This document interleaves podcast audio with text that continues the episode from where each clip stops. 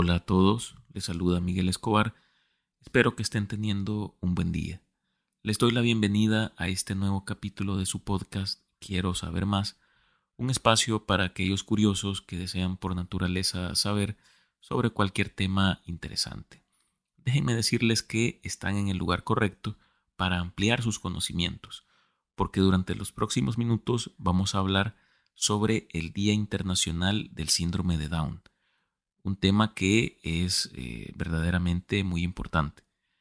Este episodio saldrá el día 21 de marzo, fecha designada por la Asamblea General de la ONU en diciembre de 2011 para conmemorar a aquellas personas que viven con esta condición y sobre todo para generar una mayor conciencia respecto de la dignidad inherente a las personas en su carácter de seres humanos, así como las valiosas contribuciones de las personas con discapacidad intelectual como promotores del bienestar y de la diversidad de sus comunidades.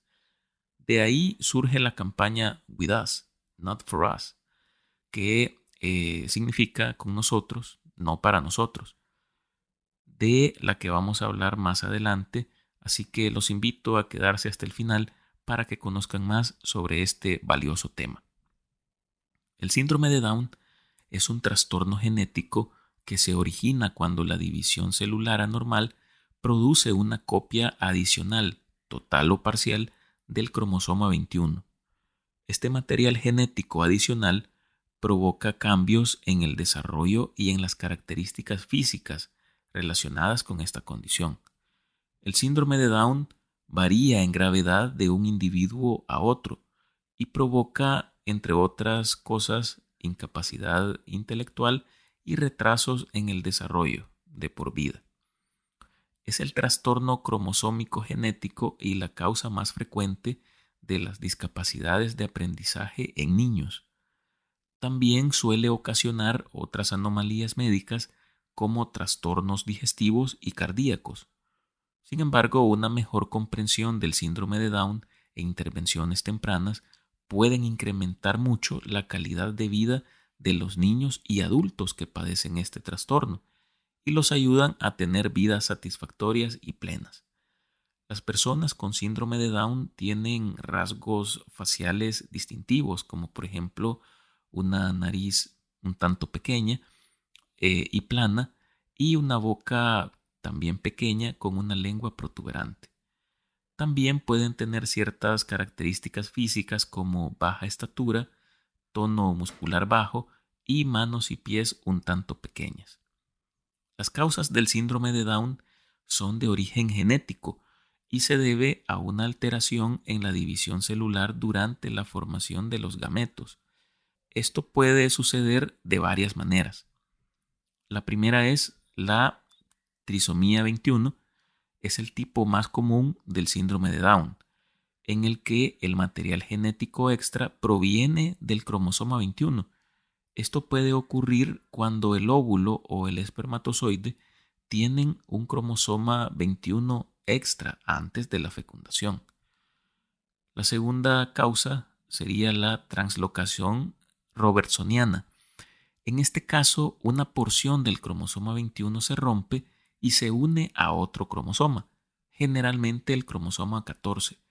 Si bien la cantidad total de material genético es normal, la presencia de material adicional del cromosoma 21 puede causar síntomas de síndrome de Down. Y la última sería la mosaicidad. En algunos casos, la copia extra del cromosoma 21 se produce solo en algunas células del cuerpo, en lugar de en todas las células. Esto se conoce como mosaico de síndrome de Down. Es importante destacar que este síndrome no es causado por ningún comportamiento o acción de los padres durante el embarazo.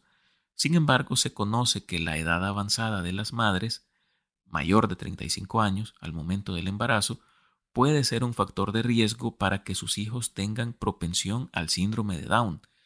Esto es así porque los óvulos más antiguos tienen más riesgo de división cromosómica inadecuada. El porcentaje de la población mundial que vive con síndrome de Down es difícil de determinar con precisión, ya que puede variar significativamente de un país a otro. Según la Organización Mundial de la Salud, se estima que la incidencia del síndrome de Down es de alrededor de uno de cada mil nacimientos en todo el mundo. En algunos países la incidencia puede ser más alta, debido a factores de riesgo como la edad materna avanzada o la falta de acceso a la atención médica prenatal adecuada. Por ejemplo, en los Estados Unidos, la incidencia del síndrome de Down es de alrededor de uno de cada 700 nacimientos, mientras que en algunos países en desarrollo la incidencia puede ser tan alta como uno de cada 300 nacimientos.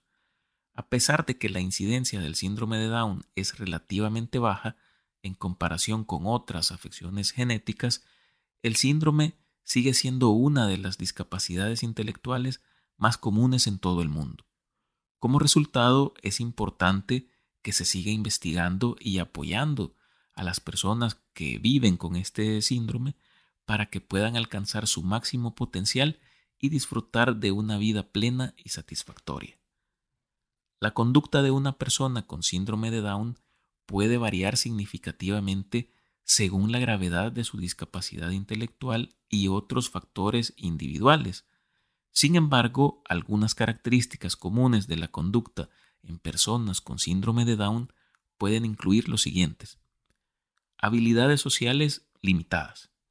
Las personas con síndrome de Down pueden tener dificultades para interactuar socialmente y pueden tener también dificultades para comprender las señales sociales de los demás.